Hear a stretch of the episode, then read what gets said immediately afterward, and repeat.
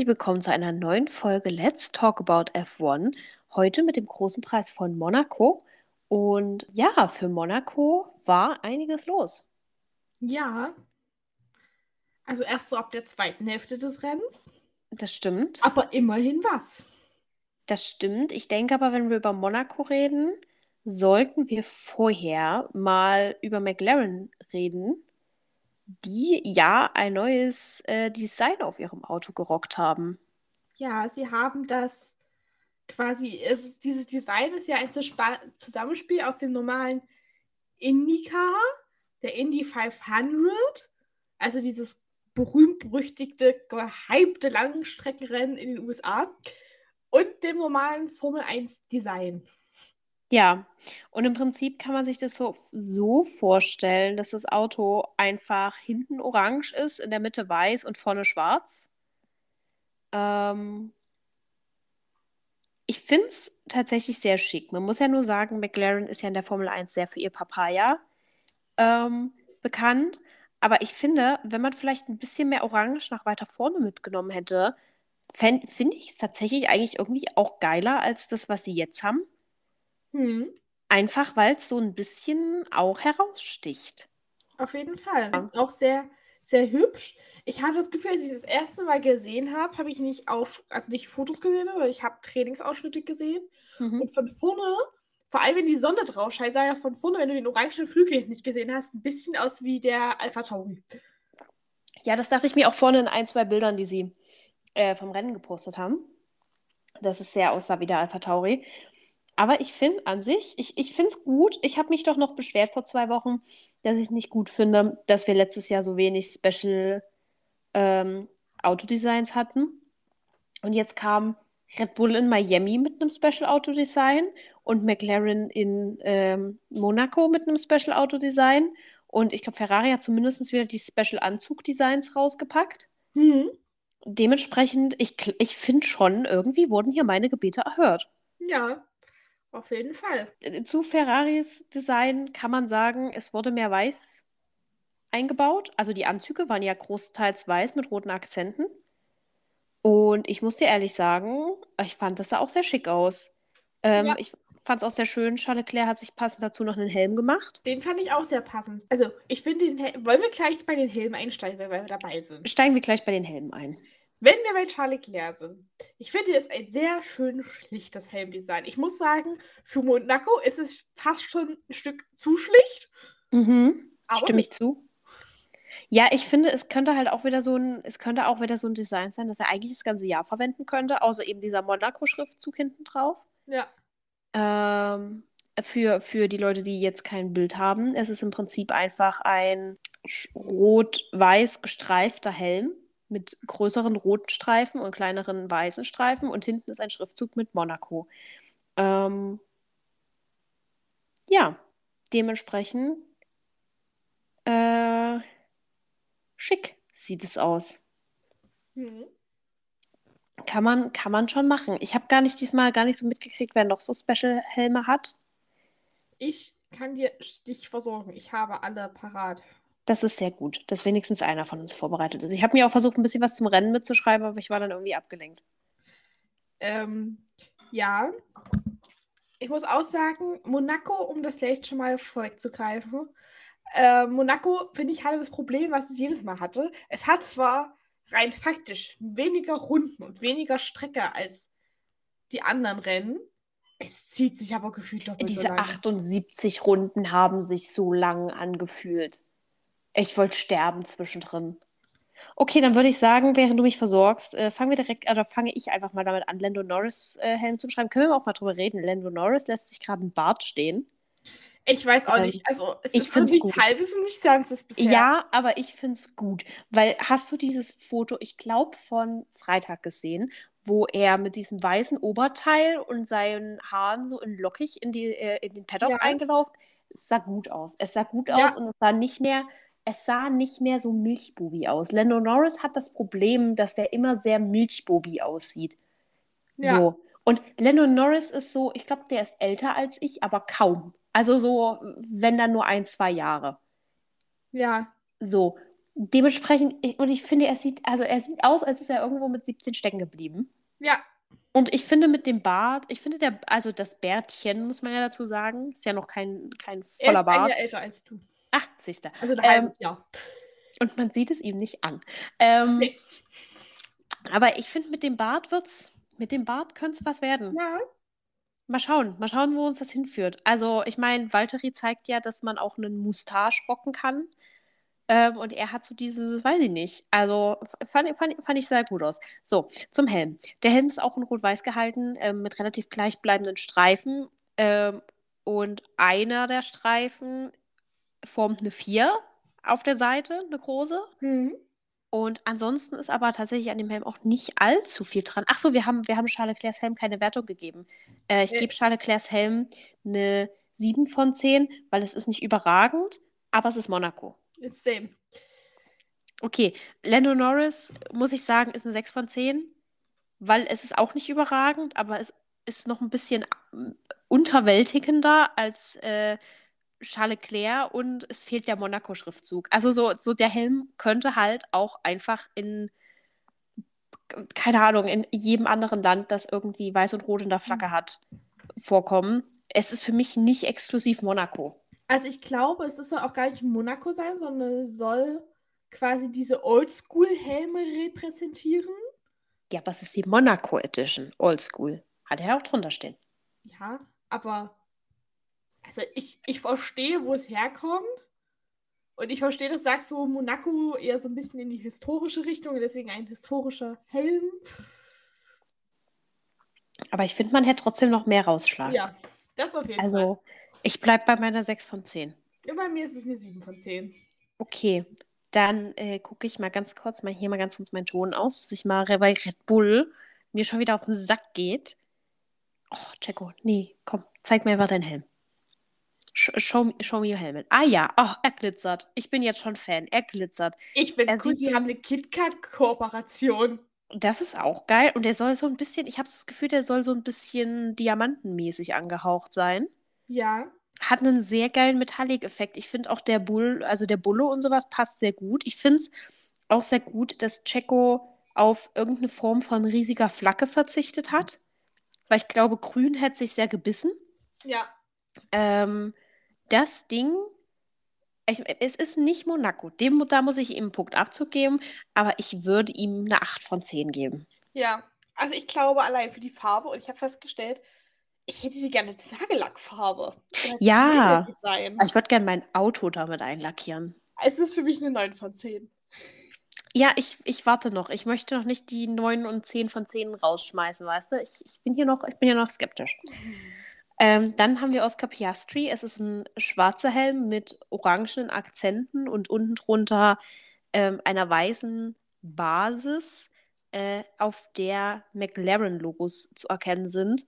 Und es ist orientiert an dem Livre. Das muss man ihm lassen. Ich finde, das ist ein geiler Gedanke. Dass, Ja. man, dass er sich da farblich an dem Livre. Es ist für mich jetzt auch nicht komplett Monaco, aber es ist für mich mehr, also es ist für mich nochmal durchdachter irgendwie. Also ich, ich kann den Gedankengang mir eher nachvollziehen als jetzt bei Lando. Das liegt aber vielleicht auch einfach an mir. Äh, dementsprechend gebe ich dem Helm auch wieder eine 7 von 10, weil es ist auch wieder so ein Helm, er könnte ihn halt überall tragen. Es ist kein exklusiver Monaco-Helm, wenn du nicht weißt, dass das Monaco-Livre die gleichen Farben hat. Also das, der, der Helm ist ja auch an diese Triple Crown, also Le Mans, äh, Indy 500 und Formel 1 Rennen angelehnt und bezieht sich ja, es ist quasi das Helmdesign ist einer dieser Le Mans Gewinner, der die Triple Crown geholt hat. Fragt mich nicht, wer von den dreien. Ähm, und es ist quasi das Helmdesign quasi kopiert, sag ich mal in Anführungsstrichen, kopiert. Ah ja. Ähm, und quasi auch auf diesen Triple Crown Gewinner von McLaren gemünzt, wie das Auto ja auch diese Triple Crown repräsentieren soll. Deswegen ja. ist es für mich von der Story her eine 8 von 10. Okay. Und dann haben wir Nick de Vries. Ich hatte schon wieder verdrängt, dass es Nick de Vries gibt gerade, ne? Ich habe den auch nicht wahrgenommen diese Nick de Woche. Vries hat sich übrigens dieses Wochenende von Platz, 9, äh, von Platz 20 auf Platz 19 gefahren. Er hat Logan Sargent überholt. In der, Ah, ich glaube, viele Leute haben Logan Sargent überholt. alle, weil er ist auf Platz 20.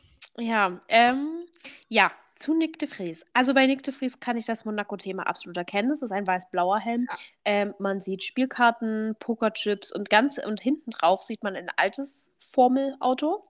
Ja. Ähm, auch auf dem Helm hast du Spielkarten und äh, ja, Monaco ist ja so sehr, ach, der Schriftzug Monaco ist auch drauf und Monaco ist ja auch unter anderem sehr bekannt für ähm, ihr Casino. Ich glaube allerdings, wenn man jetzt das Formel-1-Auto da hinten und die monogassische Flagge so ein bisschen ignoriert, könnte das auch ein Helm sein, den er in Las Vegas fahren könnte. Vielleicht tut er das sogar. Vielleicht tut er das auch, vielleicht überklebt er dann hinten das einfach nur, man weiß es nicht.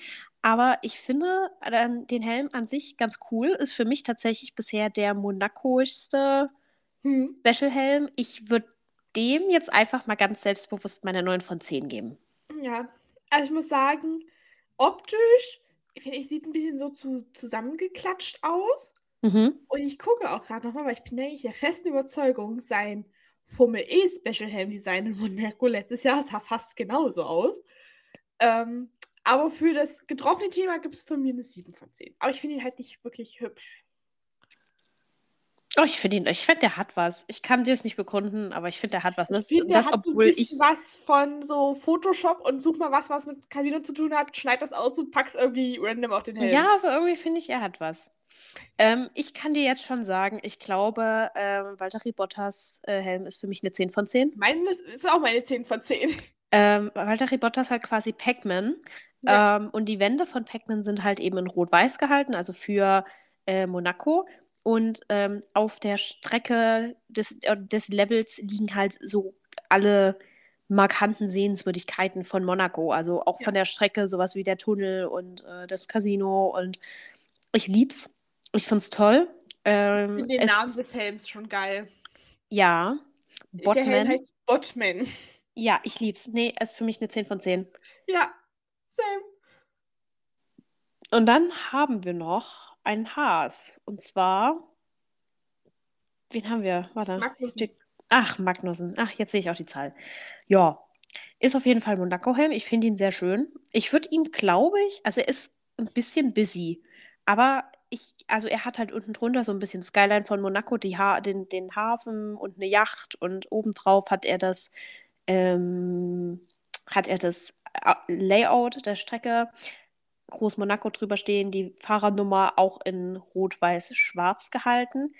Und ich finde ihn zwar ein bisschen busy, aber ich finde ihn auch trotzdem sehr gut am äh, das Thema getroffen. Und ich würde ihm deswegen auch eine 9 von 10 geben. Ja, ich muss auch sagen, ich finde dieses, ich finde dieses, was er so drauf hat, sein typisches Kader, äh, finde ich überlagert das leider so ein bisschen. Mhm. Aber an sich so dieses, dieses weiß-schwarze Skyline-mäßige finde ich sehr hübsch. Das ist für mich eine 8 von 10. Dann haben wir die Helme abgefrühstückt. Dann, ähm, ich weiß nicht, ob du die Trainings gesehen hast. Ich nämlich nicht, sage ich dir Ich hab- ganz ehrlich. Ich habe nur mitbekommen, dass es wohl im ersten so ein paar Crashs gab und sich da ja auch Alex Albon mal gedreht und die Wand berührt hat und damit das erste Training beendet hat, aber wirklich viel mehr auch nicht. Ja, also ich habe ich hab aus vom ersten Training gar nichts mitgekriegt. Ich habe dann erst ähm, das Qualifying mitgekriegt. Äh, und ich fand es sehr witzig. Es gab ein sehr witziges, das, das ist auch in ähm, ähm, FP3 passiert und auch in, im Qualifying. Und zwar hatte Monaco eine sehr interessante Sache dieses Jahr. Ähm, sie hatten einen Kran an der Strecke. Hm. Und mit diesem Kran haben sie einschlagende Autos abtransportiert. Das Mhm. heißt, du hast einfach von dem Mercedes und auch vom Red Bull den kompletten Unterboden gesehen. Ja, Ähm, ich weiß glaub- einfach, ich weiß einfach, dass Adrian Newey innerlich geschrien hat. ja, For a fact. Ähm, ich weiß einfach, dass Mercedes nach äh, Q1 sofort losgerannt ist, um sich Fotos zu ergattern. ja. Äh, Wie vermutlich auch alle anderen Teams. Also die, die Kommentatoren haben es ja schon gesagt, dass diese Fotos jetzt vermutlich sehr viel wert sein werden. Ja, So Detailaufnahmen und was weiß ich. Ähm, es gab sehr viele Memes dazu. Äh, ich, ich, ich weiß nicht ganz, was ich davon halte. Ich finde es natürlich super interessant, mal so einen Unterboden zu sehen.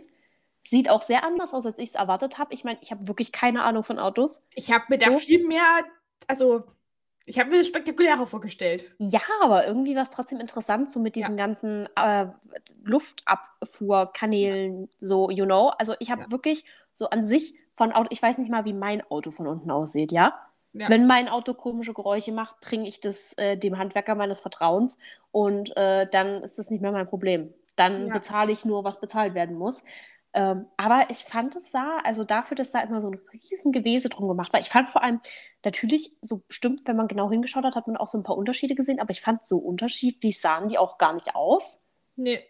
Ähm, gut, aber ich glaube, das sind dann auch Aero-Details. Dafür ist unser Auge einfach nicht geschult. Ja, aber ich kann mir so richtig vorstellen, wie der Tag in der Box ablief, weil Mercedes hatte ja seinen Crash im Training. Mhm, im dritten im dritten Training, genau. Und ich kann mir richtig vorstellen, wie sie sich so geärgert haben mit den Bildern. Und dann kracht da Peres in die Wand und ich sehe schon, wie Toto anfängt, so, so aus diesem Depri-Face langsam anfängt, sich so die Mundwinkel nach oben zu bewegen. Ja. Und er sich einen abgrinst. Ich, ich sehe es auch einfach. Und ich würde mich auch nicht wundern, wenn Mercedes demnächst noch ein paar Updates bringt, weil sie haben ja diese Woche tatsächlich Updates gedroppt, was ähm, also ähm, muss man hier vielleicht auch erwähnen für Leute, ähm, die es vielleicht nicht mitbekommen haben. Ihr hättet letzte Woche oder es hätte letzte Woche schon ein Rennen geben sollen. Und zwar das äh, Emilia Romagna, also der ähm, Imola Grand Prix.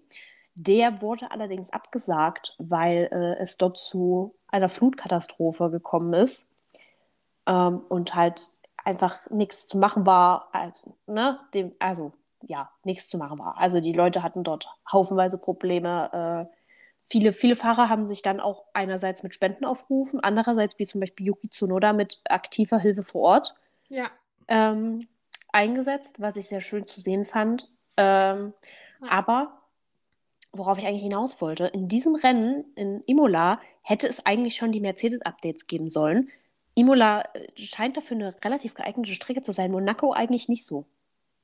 Nee, du musst sagen, es gibt ja auch, eigentlich alle Teams haben irgendwelche Updates, speziell nur für den Monaco Grand Prix, weil mhm. eigentlich, äh, was? Ich habe irgendein Sky-Kommentator meint das so schön, also nicht Sky, sondern hier Servus TV meint das so schön, in, in Monaco willst du eigentlich, dass dein Unterboden unter dem Asphalt ist. Mhm. Ähm, das heißt, du kannst auch die Updates, die dort gekommen sind, eigentlich noch absolut nicht bewerten, ob das jetzt wirklich hilfreiche Updates waren oder nicht.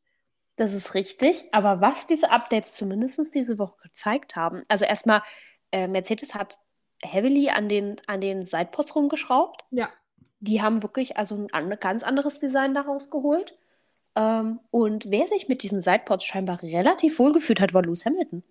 Ja, also vielleicht lag es an Monaco, vielleicht lag es aber auch wirklich an den Sidepods. Er ist ja, er hat ja mehrfach betont, dass er mit dem Auto bisher überhaupt nicht warm geworden ist. Ähm, und diese Woche lief es eigentlich recht gut, während George Russell so ein bisschen so ein bisschen gut. Er wurde zwischendrin auch mal ganz kurz von Bottas Liebe, ach von Bottas sage ich schon, von äh, Perez liebevoll angeditscht. Ja. Gab es auch sehr viele, gab es auch sehr viele Memes. Ähm, aber ja, der, der hatte ein bisschen mehr zu tun, dieses dieses Rennen. Ja, das finde ich auch interessant. Wobei, wie gesagt, Monaco in keiner Welt eine repräsentative Strecke ist. Auf gar keinen Fall. Ich finde einfach nur die Beobachtung interessant. Ja, also ich sage mal so, sie haben zumindest ein Update gefunden, was äh, in Monaco nicht schlechter funktioniert hat als alles, was sie davor hatten. Das ist korrekt. Also es ist zumindest schon mal kein Rückschritt, zumindest dort gewesen. Ja, jetzt müssen wir es nur auf tatsächlichen genau. Rennstrecken mal noch attesten. Äh, wobei, Nee, doch, das nächste ist Spanien. Da könnte man einen ganz guten, ja. da könnte man einen ganz guten Eindruck bekommen. Kanada auch, Österreich auch. Dann kommt ja Silverstone. Ich habe jetzt, wollte jetzt eigentlich nur gucken, wann ich gegen Las Vegas haten darf, aber das ist Es ist noch, es ist noch, es ist noch. Es ist noch hin, es ist noch hin. Wobei, also man muss ja es sagen. Das ist das vorletzte Rennen diese Saison. Oh, furchtbar, ne? Äh, aber bisher muss ich ja immer noch sagen, äh, ach ja, stimmt, dazwischen ist ja noch ein US Grand Prix. Oh, ist ja furchtbar, wie viele, wie viele in der USA fahren. Bisher hält Miami immer noch den Platz des schlechtesten Rennens für mich und das auch nach Monaco. Ja. Weil, also Monaco war im Vergleich zu Miami wirklich eine Parade der Spannung. Ja. Und Wo das sagt schon viel. Wobei ich auch das viel dem Regen zumuten möchte, was gegen Ende des Rennens kam. Natürlich, vielleicht wäre Miami auch spannender, wenn es dort richtig regnen ja. würde. Deswegen sage ich, glaube ich, hätte es den Regen nicht gegeben, wäre es vielleicht immer noch spannender gewesen als Miami, aber. Aber das, auch, das ist auch wirklich, also das ist auch wirklich keine Leistung. Weißt du, das ist wie wenn du eine Limbo-Stange benutzen möchtest, aber die Limbo-Stange hängt auf zwei Metern. ja. Also wird schwer, da nicht drunter durchzukommen. So. Ähm, lass uns über, ja, wie gesagt, wir hatten, also ich glaube, viel zum Qualifying müssen wir nicht mehr reden, außer Paris war schon wieder in der Wand. Auch irgendwie, Paris auch in letzter Zeit, weiß ich nicht. Ist auch wieder up und down. Dafür, dass er ja eigentlich King of Street Circuits ist, ähm, hat es ihm Monaco nicht so angetan. Nee. Ich glaube, es gab auch bestimmt ganz schön. Na, wobei, ähm, was ich auch sehr interessant fand, weil wir dabei waren, ich weiß gar nicht mal, ich weiß nicht, welcher Einschlag das war, ob das das Qualifying war oder ob es schon das Rennen war. Ähm, eine andere Methode, um Autos abzutransportieren, war in Monaco, dass die Streckenposten das Auto einfach hochgehoben und auf so ein auf so ein Rollbrett gehoben Ja. haben und dann von der Straße geschoben haben. Geht natürlich nur, also viele kamen dann, also ich habe dann Kommentare zu einem Video gelesen, wo alle so meinten, ja, warum macht man das nicht öfter? Und ich mir so dachte, ja, weil die meistens in der Wiese oder im Kiesbett landen. Da bringt ja sein scheiß Rollbrett überhaupt nichts. Ja. Aber so für so, so Stadtstrecken wie Monaco, wie Miami, wie vermutlich auch Las Vegas, ist es eigentlich eine ganz coole Methode, so ein Auto fix mal wegzukriegen. Also Ja. insofern nichts abfällt und nichts brennt, ne? Ja. Obwohl, wenn es abfällt, hast du es halt noch leichter, weil Ja, weniger ist Gewicht. Ja, aber du erinnerst dich noch an den Einschlag von Mick Schumacher letztes Jahr, wo er sein ganzes Heck verloren hat? Ja. Da würde ich jetzt Au- Auto jetzt vielleicht auch nicht mehr auf dem Rollbrett schieben. Brauchst halt zwei Rollbretter. Auch wieder wahr. Okay, lass uns mal zum Rennen kommen. Fand ich, fand ich auf jeden Fall sehr interessant, das mal so zu sehen. Ähm, ich habe irgendwo in der Mitte des Rennens aufgegeben. Ja. Ähm, ich habe aber mitbekommen, es gab äh, eine Berührung in Lab 1, kurze, kurze gelbe Flagge. Generell muss man sagen, an sich gelbe Flaggen waren rar gesät, was mich eigentlich Ja. ein bisschen gewundert hat in Monaco. Aber da fahren sie dann alle ein bisschen vorsichtiger vermutlich, weil sie schon wissen, dass das eine bekloppte Strecke ist. Ja. Ähm, ich habe, ich habe dann auch irgendwann aufgeschrieben, sehr viele Boxenstops. Also es gab dann so eine Phase, wo plötzlich alle beim Boxenstopp waren und das war noch nicht mal, als es geregnet hat. Ja. Ähm, es hat geregnet. Ja, es gab eine Berührung zwischen Sainz und Ocon. Es gab Stress bei Alonso, weil der geglaubt hat, er hatte eine Puncture. Er hat aber keine Puncture.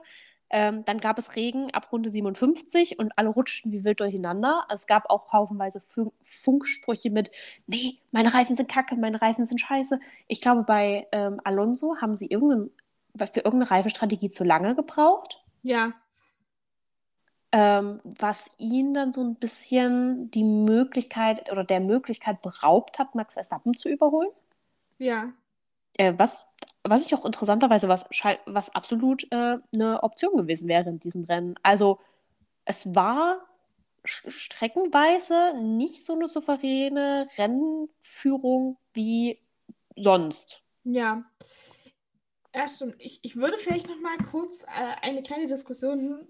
ähm, Hak, hak dich ein. Du, Einhaken? ganz viel mehr habe ich ja auch nicht stehen. Ich weiß nicht, inwiefern du das mitbekommen hast und inwiefern du das Qualifying verfolgt hast. Ich habe mir das Qualifying nachträglich angeschaut, aber es war schon relativ spät. Ja, hast du die Strafe gegen Leclerc mitbekommen? Die Platzstrafe. Genau. Ich weiß nicht, wie sie begründet wurde, aber ich weiß, dass er eine bekommen hat. Sie wurde begründet ähm, im Q3. Mhm. behaupte ich mal, glaube ich, war es Q3, ähm, ist er in dem Tunnel vor, vor, es müsste, glaube ich, Lendo gewesen sein und hat dort gebremst und ihm quasi im Weg gestanden. Mhm. Wenn ich das aber richtig mitbekommen habe, war Lendo nicht mal auf einer schnellen Runde, Mhm. sondern einfach nur so unterwegs. Ja, ich glaube, doch, doch, doch, doch, ich glaube, das habe ich mitgekriegt. War das nicht auch eine Sache, dass, ähm, dass Charles von seinem Ingenieur nicht rechtzeitig gewarnt wurde, Genau, dass da Lando von hinten kommt? genau. Ähm, Dann habe ich es am Rande mitgekriegt. findest du diese Strafe gerechtfertigt? Ähm, naja, ich meine, das Problem ist halt bei dem Tunnel, ne, es ist halt natürlich nicht die, op das optimale Lichtverhältnis. Und Formel-1-Autos haben, wie wir alle wissen, keine Scheinwerfer. Ähm, und dazu sehr kleine Spiegel. Dementsprechend, ich kann nicht absolut verstehen, wenn das Charles Leclerc dort entgeht. Also so von, ich, ich, ich gehe jetzt erstmal ran, so wie könnte der Fahrer schuld dran sein. Ähm, dementsprechend würde ich sagen, aus Leclercs Sicht ist die Strafe komplett ungerecht, also finde ich ungerechtfertigt, weil er ja in dem Moment nichts wirklich tun konnte, ähm, weil, und das ist mein anderer Punkt, warum ich sie ungerechtfertigt ihm gegenüber finde, es am Ende ja sein Ingenieur verkackt hat. Ja. Also sein Ingenieur muss doch wissen, wo hier Autos auf der Strecke sind und ob die auf einer schnellen Runde sind und wo er ausweichen muss. Und äh, es ist nicht das erste Mal bei Ferrari, dass es da Probleme in der Kommunikation gibt. Ähm, und an dem Punkt muss sich halt einfach ein Fahrer auch auf seinen Renningenieur verlassen können. Gerade in so Streckenabschnitten wie dem Tunnel, wo eben einfach suboptimale Lichtverhältnisse sind. So. Äh, und dadurch, dass es ja auch ein wiederkehrendes Thema bei den beiden ist, möchte ich da sagen, meiner Meinung nach hätte es da eine Teamstrafe geben sollen und keine ähm, Fahrerstrafe. Ja. Also ich habe dir einmal das Video geschickt. Ja. Ähm, und ich muss sagen, ich glaube, wenn ich mich richtig entsinne, war, ja, ich glaube, Lando Norris war auf einer schnellen Runde. Aber äh, es war jetzt quasi, also er hatte danach noch genug Zeit, noch weitere Runden zu setzen, rein theoretisch. Es war quasi nicht die letzte. Ja. Und von daher weiß ich auch nicht. Ja, es gab auch keine Collision oder irgendwas, deswegen. Gar nicht. Ich, ich verstehe, warum man es bestrafen möchte. Weil es ist natürlich eine unsichere Aktion. Ähm, ja. Und das geht halt nicht, weißt du? So, das, also, dass du da jemanden eine Strafe aufdrücken musst, kann ich verstehen. Ja. Ähm, aber wie gesagt, es ist für mich an dem Punkt nicht unbedingt Charles Leclercs Schuld, äh, weil am Ende des Tages sein Renningenieur dafür da ist, ihm die Infos zu geben, wer ist vor dir, wer ist hinter dir, wie viel Abstand ist und wen musst du vorbeilassen, vor allem wenn du eben gerade in einem Abschnitt bist, wo du vielleicht nicht so viel siehst. Und ich ja. meine, du hast in so einem Formel-1-Auto eben nur eingeschränktes Sichtverhältnis, du hast einen sehr kleinen Rückspiegel und du kannst auch nicht einfach mal einen Schulterblick machen. Ja. Also einfach, weil du nichts siehst. Da kannst du dir deinen Hans angucken. Ähm, für Leute, die nicht wissen, was ein Hans ist, das ist das Han äh, Halsunterstützungsmodul, ähm, das dafür sorgt, dass die Fahrer nicht so hin und her ruckeln. Es wird mit Hans abgekürzt. Ähm, wie genau das die, die, die Kurzform aufgeschlüsselt ist, kann ich jetzt auch nicht sagen. Aber ähm, es heißt Hans. The more you know.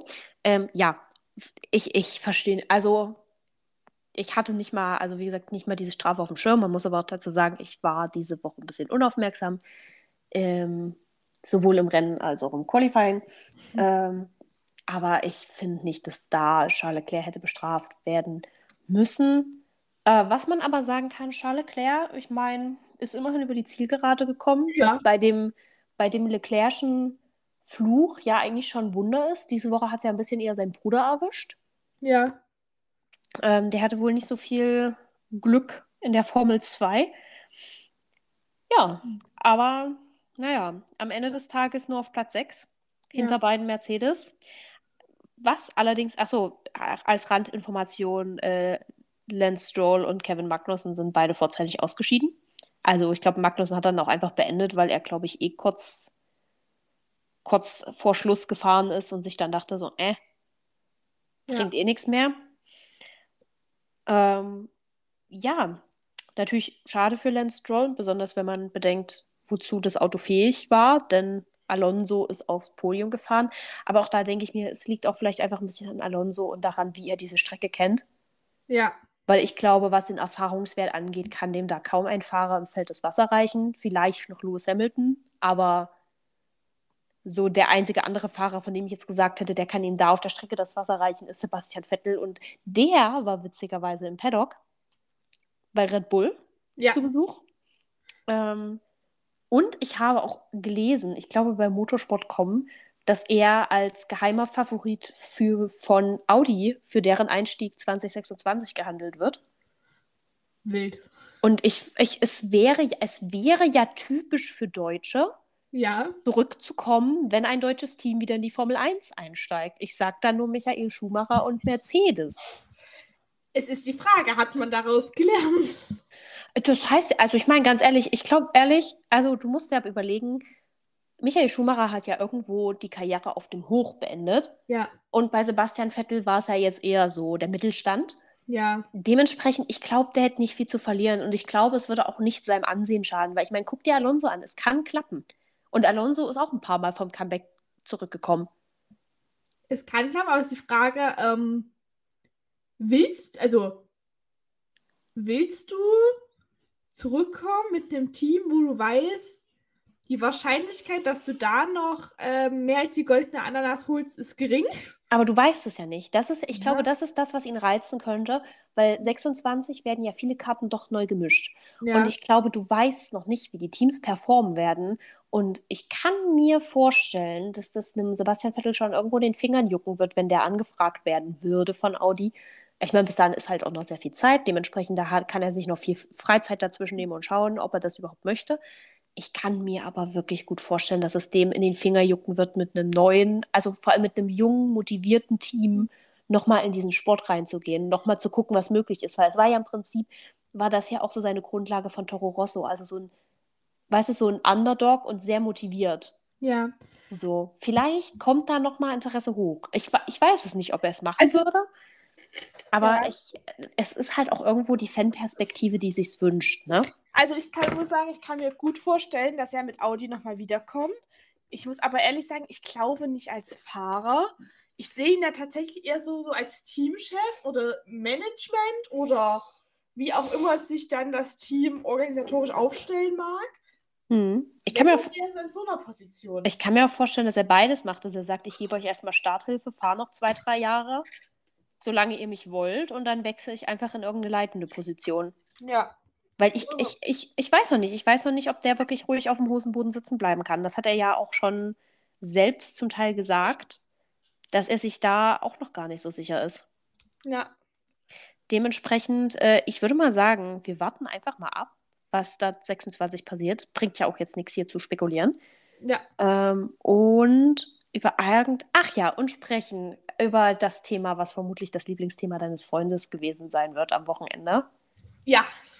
Esti Besties on the Podium, Baby. Ja.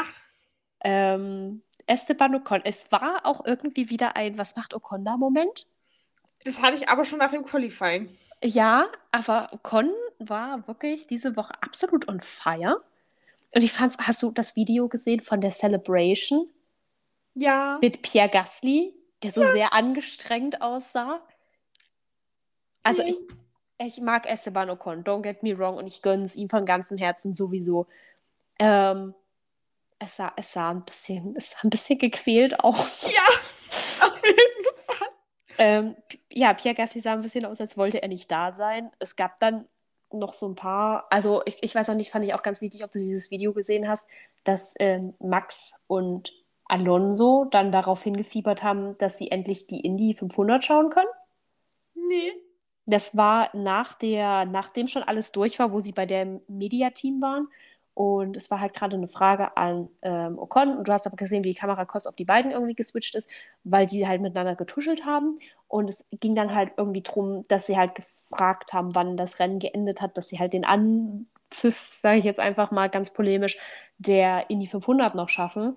Und äh, ja, manche Leute meinten dann so, oh ja, voll disrespectful, dass sie da die ganze Zeit über die Indie quatschen, während Ocon seinen Moment hat, wo ich mir aber so dachte, ich kann mir vorstellen, der Moment auf dem Podium hat, also hat den mehr begeistert als die Medienarbeit danach. Ja.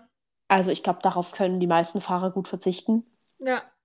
Ähm, vor allem so Fragen zu beantworten, die du halt auch 500 Mal schon gehört hast. Ja. Es kommt ja nichts Neues raus. Also ich glaube, die Frage in dem Moment war, ja, ist das jetzt ein Changing Point für Alpine? Wo ich mir so denke, so, ja, keine Ahnung, frage mich nächste Woche nochmal. Du musst auch sagen, ich glaube, du musst aber denken, wenn du Fahrer bist, bist du das von klein auf. Ja, Wenn du realistisch bist, dein kompletter Freundeskreis wird zu 90% aus anderen Leuten bestehen, die irgendwas im Motorsport machen. Ja. Und da ist die Wahrscheinlichkeit, dass du irgendeiner deiner guten Freunde gerade in der IndyCar selber fährt, dort oder dass es Ingenieur dass dich ist einfach interessiert. Ja, Also du bist halt voll, Vollblatt, also du bist Vollblut-Rennfahrer in vielen Fällen und hast halt einfach Bock, dich auch, also ich glaube ja, Alonso ist ja auch schon gefühlt durch jede Rennserie einmal getinkert. ja, Der hat ja alles gefühlt schon mal gemacht. Ähm, Und ich, also ich kann mir da einfach vorstellen, dass es die einfach extrem interessiert hat und die das gerne gucken wollten. Und dass das dann natürlich einfach spannender ist, als da irgendwelche Fragen zu beantworten. Natürlich. Also, wenn ich mich entscheiden muss zwischen Uni machen und Formel 1 schauen, schalte ich auch lieber die Formel 1 an. Ja. So. Ähm, aber jemand hat was Interessantes gesagt und ich fand das irgendwie wahr. Ähm, Max Verstappen und Fernando Alonso sind sich verdammt ähnlich. Ja, das So stimmt. von der ganzen, von der ganzen Art aufzutreten, von der Attitude und die supporten sich auch extrem im Fahrerlager, habe ich das Gefühl. Ja. Ähm, also zumindest Fernando ist extremer Supporter von Max, Ja. aber ja schon seit letztem Jahr. Und woran man auch immer noch mal erinnert, das, das war ein ganz niedliches Video, das habe ich auch erst vor ein paar Stunden gesehen. Ähm, sie haben Charles Leclerc dieses Wochenende ähm, gefragt, wer denn die nettesten Leute im Paddock sind. Ja. Das ein Fahrer. Und er hat dann halt so Namen wie Yuki und Louis und äh, ich glaube auch Esteban Ocon, so, also Namen, die halt irgendwie keinen überraschen, weil da kriegt man schon einen guten Vibe.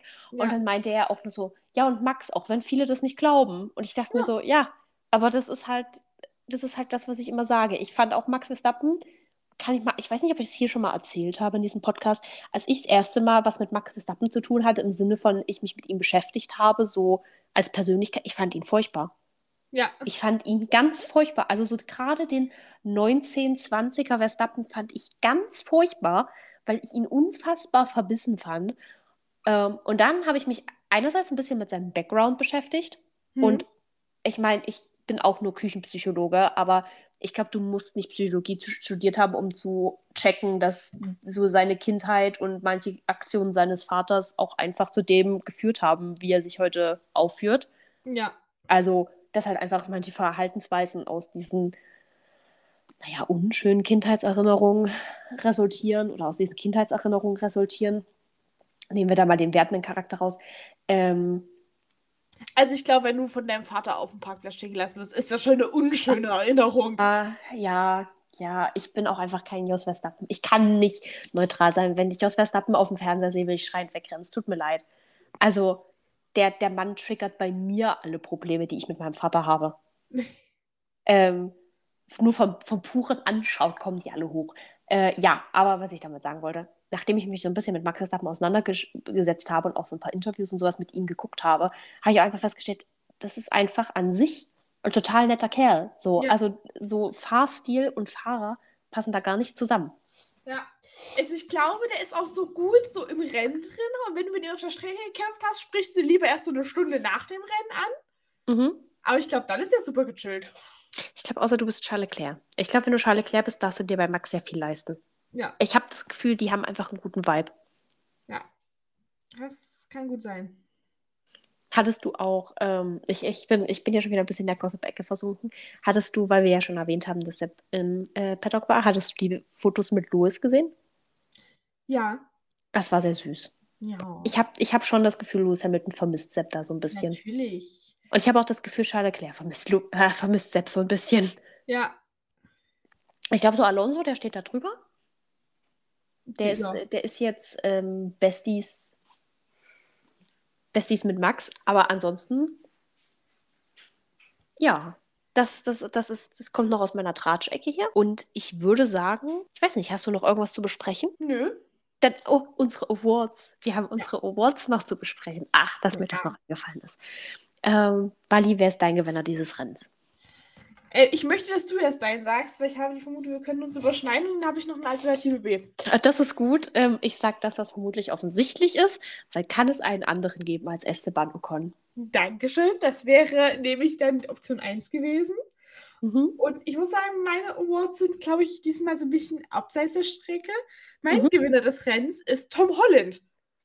Ach ja, okay. Also ich meine, ich weiß, dass er die Flagge geschwungen hat, aber Ja, und ich habe noch nie jemanden so begeistert. Wenn ich jetzt einfach saß da oben wirklich wie so ein kleines Kind und hat so Spaß gemacht, ihm zuzugucken, weil du wirklich gemerkt hast, wie er für diesen Rennsport fiebert. ja, das stimmt. Also das habe ich, hat er sich nicht auch fast mit dieser Flagge erschlagen Ja. gefühlt? Ja, super. Ähm, ja, aber das fand ich auch sehr schön zu sehen, weil wir hatten ja in den letzten Jahren so ein paar Vorfälle, wo es dann sehr legendär geworden ist, dass die Leute vollkommen unbegeistert diese Flagge geschwungen haben. Ja. Ähm, und ich muss sagen, ich finde, da ist Tom Holland, ähm, der da einfach mal begeistert mit dieser Flagge rumwedelt, eine sehr große Bereicherung. Da hast du recht. Ich stimme dir uneingeschränkt zu. Genau. Wer ist dein Verlierer des Rennens? Uh, das ist also, ich glaube, ich glaube, mein Verlierer des Rennens ist äh, Charles Leclercs Ingenieur. Ja. Racing Engineer. Weil ich, ich, ah, ich finde einfach, solche Patzer sollen nicht passieren. Und wenn dann dein Fahrer noch dafür bestraft wird, dass du ihm da nicht durchgesagt hast, was da eigentlich Sache ist. Ja, und selbst wenn du es ihm durchgesagt hast und es zu spät war, du musst sowas wissen, du musst sowas auf dem Schirm haben. Du hast eigentlich das ganze Rennen keinen anderen Job, als deinen Fahrer im Auge zu behalten. Ja. So, du bist, du bist so der erweiterte Arm und die Augen in seinem Hinterkopf. So. Ja. Und dann äh, denke ich mir halt auch wieder so, das sind dann halt wieder so Aktionen, wo sich Ferrari so hart selbst manipuliert, dass. Also es gab ja jetzt einiges an Gerüchten, wir haben uns auch darüber unterhalten, es gab ja jetzt einiges an Gerüchten, so wer wechselt wohin. Also es wurde viel Lewis Hamilton wechselt zu Ferrari spekuliert, sehe ich persönlich nicht. Es wurde viel spekuliert, äh, Charles Leclerc wechselt weiß Gott wohin. Sehe ich langsam schon, aber ich glaube, der ist noch zu, zu flackentreu, weißt du? Ja. Ja. Also, äh, ich weiß, ich weiß nicht, ob Ferrari und Charles Leclerc sich gegenseitig in ihrer Karriere voranbringen. Weil irgendwie läuft der Laden nicht. Und der läuft schon nicht, seit Sebastian Vettel dort gefahren ist. Ja, das stimmt. Und der hat noch so ein paar Jahre funktioniert, als Vettel dort angefangen hat und dann ging es bergab. Und seitdem kommen die nicht mehr richtig hoch. Letztes Jahr hat es gut angefangen und stark nachgelassen. Und bisher muss ich bei Ferrari dieses Jahr auch einfach sagen, wir haben nicht viel erwartet, aber oh wow. Wir wurden Ja. trotzdem enttäuscht. Ja. So. Dein Verlierer des Rennens. Mein Verlierer des Rennens ist Sergio Perez. Mit, mit dem Unfall im Qualifying, der schon irgendwo selbst verschuldet war. Und dann musst du sagen, klar, es ist Monaco. Du kannst in Monaco nicht so gut überholen. Uneingeschränkt ähm, stimme ich dem zu. Aber dann trotzdem auf Platz 16 ins Ziel zu kommen, wenn du überlegst, ein Kevin Magnussen und Lance Stroll sind ausgefallen und du hast im Endeffekt Logan Sarge und Nico Hülkenberg nur überholt und bist noch hinter dem Yuki Tsunoda ins Ziel gekommen. Ja, das ist nicht gut. Also das und hinter dem Guan und dem Nick de Vries. Es ist schon. es sollte mit dem Red Bull möglich sein. Ja. Also, aber man muss auch einfach sagen, Checo Perez war das ganze Wochenende schon wieder nicht gut drauf. Ja.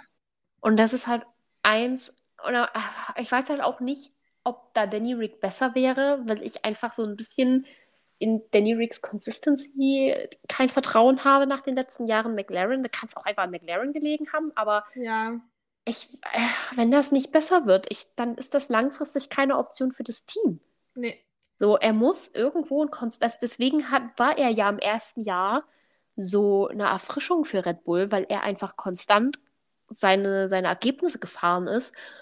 Und das bringt er momentan nicht. Aber das ist halt nicht gut. Also weder für seinen Job noch für sein Team. Und ich weiß auch nicht, ob ihm das selber bewusst ist und er sich da vielleicht auch zu viel Druck macht Ja. und das dann für solche Patzer sorgt. Ja, kann ich mir vorstellen. Das denke ich mir immer so ein bisschen wie auch bei einem Charles Leclerc, der ja auch wirklich unter Druck, also das habe ich ja mal zu dir gesagt. Ähm, es gibt ja so Fahrer unter Druck, die absolut aufblühen und dann wirklich Bestleistung bringen. Und es gibt Charles Leclerc, wenn der richtig unter Druck gerät, fängt der an, einen Patzer nach dem anderen zu reißen. Ja. So, was, was kann passieren, alles menschlich, aber es ist halt blöd, wenn du eigentlich das Potenzial hättest, um eine Weltmeisterschaft mitzukämpfen, wenn der nicht dein eigenes Team dir ein Bein stellt. Das, nee, mal, das sei mal dahingestellt, ne? Aber ja, Wally, wer ist dein Pechvogel dieses Rennens? Ich weiß nicht, ob ich es Pechvogel nennen will oder lieber Verlierer 2.0. Mhm. Also Pechvogel in gewisser Weise Nico Hülkenberg. Mhm. Aufgrund dessen, dass das Team der Verlierer des Rennens ist. Hast du es mitgekriegt? Nee. Er hat eine 10-Sekunden-Strafe bekommen. Weißt du wofür? Sie haben eine 5-Sekunden-Strafe falsch abgesessen. Oh, das habe ich am Rand mitbekommen. Das Und- ist schon, das ist schon wieder so Anfang der Saison mäßig. Ja. Und also, er ist für mich der, der, der Pechvogel des Rennens, aufgrund dessen, dass das Team eigentlich auch Verlierer des Rennens ist. Ja, ja, äh, ich würde meinen Pechvogel des Rennens, ich hatte gerade einen Namen und ich habe, ach, ich gebe meinem Pechvogel des Rennens an der Stelle ein bisschen Fernando Alonso, Ja. weil an sich hat er natürlich ein tolles Podium ge gerissen. Apropos Podium, hast du gesehen, dass es ähm, Esteban Ocon fast hingelegt hätte? Nee. Weil dieser, dieser Pod, er, der ist von Der ist irgendwie vom ersten. Ach, als er das Podium zwei- weggeschoben hat? Genau, und dieser Ja. Podiumssockel ist weggerutscht und es hätte ihn einfach fast hingelegt. Und er hat noch seine Sektflasche dabei umgeschüttet. Ja. War sehr witzig, war sehr süß. Auf jeden Fall, was ich sagen wollte, ähm, es wäre, ich glaube, Alonso, ich, dadurch, dass Max auch so ein bisschen Struggle hatte, auch gerade mit den Reifen war ja alles irgendwie ein bisschen kacke zwischendurch. Hm. Er hätte auf jeden Fall eine Chance gehabt, an Max vorbeizukommen. Ähm, und mit dieser verpatzten Reifenstrategie, die da passiert ist, ja, tat es mir ein bisschen leid, aber er konnte halt nichts dafür, deswegen ist er für mich da so ein bisschen der Pechvogel. Ja. Genau. Dann haben wir das. Fällt mir noch irgendwas ein, was ich unbedingt ansprechen möchte? Fällt dir noch irgendwas ein, was du unbedingt ansprechen möchtest? Nö. Mir jetzt so aktiv auch nicht. Ah, doch, was ich noch erzählen würde. Ich habe heute schon mal das erste DTM-Rennen nachgeschaut. Ach, ich muss, das muss ich noch machen. Aha. Und wir haben ja, also, ich sag mal so, ne, die Boxenstopps, die haben die auch alle verlernt über den Winter. Da lief nix, lief da gar nix. Ich bin gespannt. Also ja, war wirklich sehr, sehr. Ich habe von der Rennaction auch nicht viel mitgekriegt, weil ich nebenher Unterrichtsvorbereitung gemacht habe, aber ich habe die Boxenstopps mitgekriegt. Immerhin. Es war, es war sehr wild. Es, also ja. Ähm, genau. Ich würde mal sagen, dann reicht doch für heute. Ihr hört von uns nach dem großen Preis von Spanien. Und ähm, wir wünschen euch jetzt einen schönen Vormittag, Mittag, Abend, Nachmittag, Vormittag, wann auch immer ihr das hört. Wenn ihr wie wir um fünf oder um vier mit dem Zug durch die Gegend fahren müsst. Äh, und ansonsten würde ich sagen, Wally präsentiert uns jetzt noch das Zitat des Tages. Ja, mein Zitat des Tages hat Pauli vorhin schon mal erwähnt, aber ich fand es so gut. Es war Esteban Ocon, Esteban Ocons Kommentar zu seinem Podium. Esti Besti on the Podium, Baby.